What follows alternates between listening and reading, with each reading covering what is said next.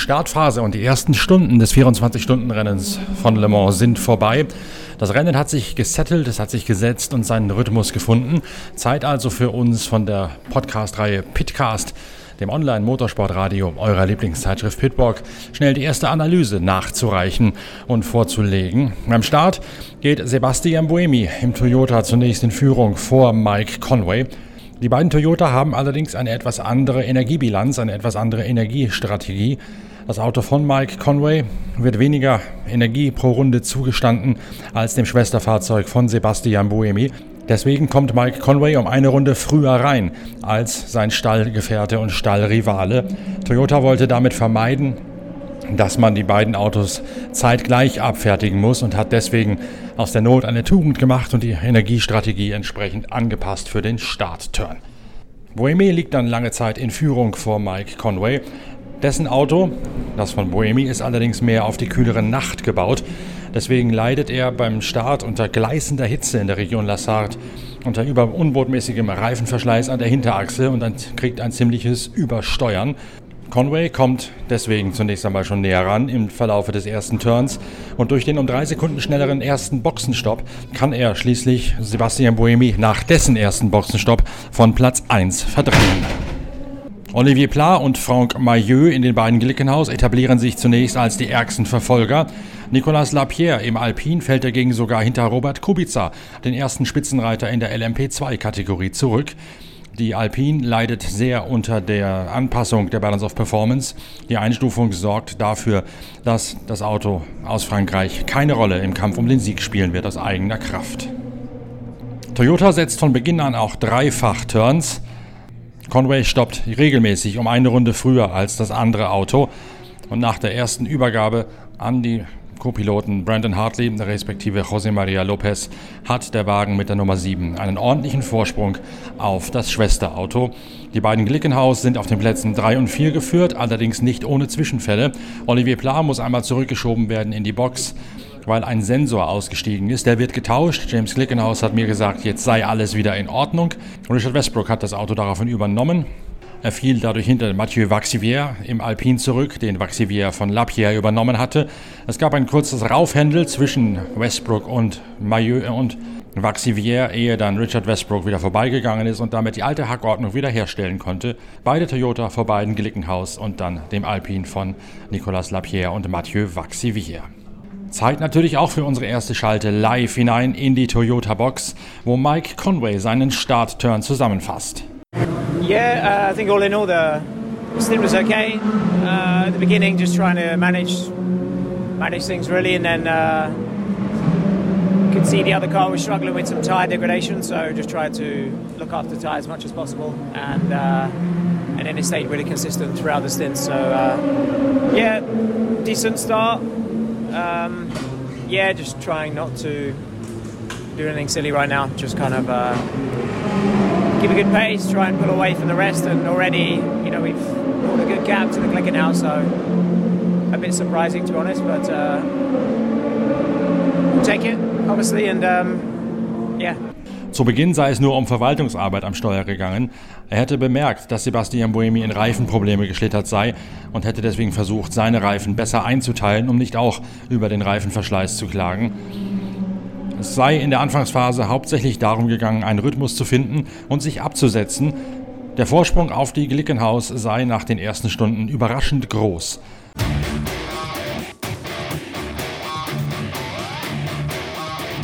In der GTE Pro-Wertung übernimmt Nick Tandy vor Antonio Garcia die Führung. Frederik Makowiecki und Kevin Estre in den beiden Werks Porsche reihen sich hinter die beiden Corvette auf den Plätzen 3 und 4 ein. Schon nach dem ersten Turn allerdings splittet Porsche unfreiwillig die Strategie seiner beiden 911 RSR, denn Frederik Makowiecki beklagt Vibrationen. Sein Stopp wird deswegen um eine Runde vorgezogen und er begibt auf Gianmaria Bruni. Seitdem ist das Auto von Makowiecki, Bruni und Richard Lietz in einer anderen Boxenstoppsequenz unterwegs als die beiden führenden Corvette und auch als der andere Porsche 911. Das führt dazu, dass das Auto von Makowiecki, Bruni und Lietz immer mal wieder an der Corvette von Garcia vorbeigeht, wenn die Boxenstoppsequenz es hergibt. Boxenstopp bereinigt, dominiert dominieren allerdings die beiden Corvette von Tandy und Garcia sowie deren Mitfahrern momentan in der Anfangsphase das Rennen souverän. Die Corvette und der Porsche von Estre sind in derselben Boxenstopp-Strategie unterwegs, beide Doppelturns auf den Reifen und beide auch in exakt demselben Zeitfenster, in dem sie ihre jeweiligen Stops absolvieren.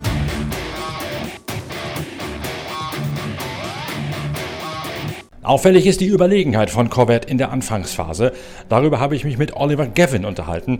Der Engländer fährt zwar mittlerweile nicht mehr selbst, ist aber trotzdem hier für Corvette vor Ort und war auch noch maßgeblich in die Entwicklung des Autos mit eingebunden. Und auch Gavin notiert, dass die Corvette ganz augenscheinlich extrem einfach zu fahren sei, was daran liege, dass die Charakteristik des Mittelmotorautos jetzt ausgereift sei im Gegensatz zum vergangenen Debütjahr mit diesem Auto hier in Le Mans. Zuvor, zuvor habe man das alte Motorlayout mit dem Frontmotor bis an die Grenze des Machbaren ausgereizt. Das sei ja schließlich auch der Grund gewesen, warum man umgeschwenkt sei auf eine Heckmittelmotorbauweise, wie es auch Porsche mit dem RSR und Ferrari mit dem 488 pflegt. Dabei hätte es eine sehr intensive Entwicklung gegeben zwischen den Serienentwicklern der neuen Corvette und der Rennabteilung mit einem gegenseitigen Informationsaustausch und Fluss, sodass sich auch in der Serien-Corvette viele der Vorteile wiederfänden, die man jetzt im Rennauto offensichtlich vorgeführt bekomme. Die Straßenlage, das Handling, aber auch die Reifen. Reifennutzung. Genau das sei der Schlüssel zum Erfolg, auch weil die Reifen durch die relativ einfach zu fahrende Corvette wenig rangenommen werden würden. Damit sei auch in der Nacht zu rechnen, dass man relativ schnell von Doppel- auf Dreifach-Stints umschwenken könne. The Porsche guys telling me that whenever they were following a Corvette down, down, down the track, it looks incredibly easy to drive, almost if you could drive it with one hand. Is that a principal concept of this new car? Well, I think that the, the C8R has certainly taken some steps forward from last year. You know, another year of development. Uh, all the drivers are reporting back that it's uh, they're comfortable, they're happy. Uh, it's just unusual, you know, because usually us drivers are uh, very picky and uh, quite critical with things. And uh, to have six drivers all happy with the car, saying, ah, "You know what? We don't really want to change anything." That's that's great. That bodes well for the race. You know, the conditions will change and develop, and, and track grip will go up and down depending on temperatures and tyre you're on and and all those sorts of things. I think we're, we're looking forward to a dry race. Um, but you know we're starting one too, which is perfect. You know, can't ask for a, for, for a better a better starting position from that. And actually, one of the team reminded me the last time we were on pole uh, was in 2010, and that was with me here. So that's a that's a little while ago. Uh, but it's great to see that, that the car's performing so well, and it has been a very good week for Corvette racing. So, yeah, like I say, we're looking forward. This being easy to drive thing is completely different to what the old cars with the front engines were. I wouldn't say they were a handful, but they were, when we were talking to people like Rockenfeller and Fessler who just came in and out, they yes. said it took some getting used to because they were driving differently to anything they know. Yeah, I mean, that was, that was certainly one thing with the C7R that it was a quite a unique car and a unique sort of driving style that you, you had to come up with and, and, and work on. Um, and you know, once you got the car in the window, it was unbelievably fast. But you know, at times it was tough to get it there. But um, you know, that was again, it, it, links back to the road car program, and it links back to, to what we're doing, and, and, and the shift to mid-engine was because we we'd maximised absolutely everything out of the front engine layout, and and so then the the, the mid-engine car is born and the Stingray's out here in Europe for the first time. And we've even got right-hand drive which is amazing something that's been brilliant in the UK uh, but it's it's it's also we've got the next iteration of the car that's going to come in shortly with uh, the Z06 here in Europe. So that's something that uh, European fans will just absolutely love. I mean I've been fortunate enough to drive the car at the Nordschleife there at the Nürburgring which was just phenomenal. One of those moments that I'll always remember. Uh, that just the first time for just driving that car out of the GM facility and down there or to do the industry pool laps was just very, very special. Such a a, a, link there between how the race car feels and the road car, that Z06 road car, just feels so many cues, so many things that I was picking up. Like, well, this is just like I experienced in the race car. So that's special. That's I think Taj and, and all the, his crew, Alex McDonald and Josh Holder have just done a brilliant job and just laid such a great platform for the car that we're actually looking at outside the C8R. That's what it was always about when designing these race cars. I remember we doing a story on when the car just came out and it was interlinked road car and race car development more so than with many other brands and more so than ever before with Chevrolet as well. Yeah, and that was something that uh, talking with Taj Jukta, who's here this weekend, I, I, we were talking yesterday. We did the parade together, so we had some time sitting in the car and talking. But he, he, he said, you know, about how that this this mesh that we've got between the road car program and the racing program is so unique with Corvette, and that it was something that, the, that they had really in mind when they were designing the the eighth generation. That it was that the, the racing program was feeding back some of the stuff that they'd figured out with with the C7R, and the road car program was also bringing their knowledge and putting it all together. Whether that's with the uh, the, the, chassis or whether it's that's with the aerodynamics or whether it's with uh, the drive line and drivetrain and and then this flat plane crank that's in the Z06. You know, all of these things that the they've really meshed and gelled together with, and it's gone back and forth. You know, aerodynamics been a, been a huge thing, so it's uh, really very special this relationship that they have, and it's also very special with the relationships that we have with some of our partners. You know, the likes of Mobile One, the likes of Michelin, bringing all of their technology, all their understanding, and all of their development to us to to to really make the product and the package so much better the car out on the racetrack being more easy to drive, as everybody says. Does that translate into a better use of tires as well? Could you stretch them to three stints, or is that nothing to do with it?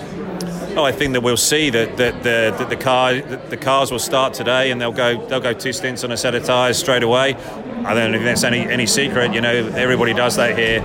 You know, Porsche, Ferrari also in, in the same boat. But then I think when we get into the, the the night running, I think we could see the possibility of three stints on a set of tyres. We'll have to see how it goes with track temperature and the conditions, but that's certainly one of the one of the goals that, that the team is is going to push it out like that for, to, for three stints, and then it starts freeing up a bit of strategy and, and, a little bit more bandwidth with what you've got with your 15 sets of tyres you can operate with here over the race, and you you can then. Uh, start loading from the from the end of the race sort of backwards and knowing okay right where can we start really pushing the envelope with the performance and really leaning on things and looking to see, you know, what our competition's doing. Porsche, Ferrari, are they looking to take a, you know, left sides? Are taking a full set? Are they taking them every every time or every other time, or they stretching it to three stints? You know, all of these things. There's so many variables, but the, the competition is so high and, and, these teams are so well drilled with such great driver lineups that you, you really can't take your eye off it. And, and every single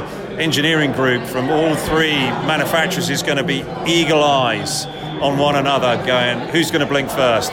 Who's going to make the move first? Who's going to who, who's going to commit with their strategy first? And, and I, I think we're going to see a little bit of sparring to start with, and then the gloves, I'm sure, will come off when the sun pops up on Sunday morning and, and then that's when we're going to see the real toe-to-toe action.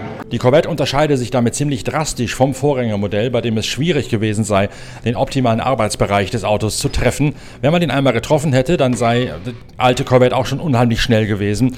Aber es hätte lange gedauert, bis man mit diesem Modell wirklich im optimalen Bereich unterwegs gewesen sei.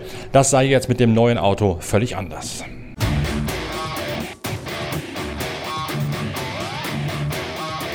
Nach den ersten Stunden plätschert das Rennen jetzt so vor sich hin. Es hat sich, wie eingangs gesagt, gesetzt und hat seinen Rhythmus gefunden. Momentan steht nicht allzu viel zu erwarten an Action auf der Strecke. Man wird die Nacht abwarten und dann, so wie es Oliver Gavin auch gesagt hat, erst zu Beginn vom Sonntagvormittag richtig in die Offensive gehen und jeweils nochmal einen Zahn zulegen. Und erst dann werde sich das Rennen jetzt wieder entwickeln in einen echten Showdown. Solange sind wir natürlich weiterhin auf Posten, beobachten und schauen nach. Wenn es was zu berichten gibt, dann werden wir uns wieder melden mit der nächsten Folge von Pitcast, dem Podcast eurer Lieblingszeitschrift Pitwalk. Bis dahin, tschüss, vielen Dank fürs Zuhören und weiterhin guten Genuss mit den 24 Stunden von Le Mans. Euer Norbert Okenga.